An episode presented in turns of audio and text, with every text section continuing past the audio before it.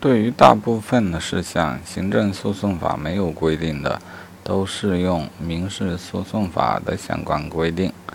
这个事项就很多了，但我们主要记一下不适用的事项啊，也就是说，即便行政诉讼法没有规定该事项，也不适用民事诉讼法的相关规定。这有什么事项呢？只有受案范围和管辖。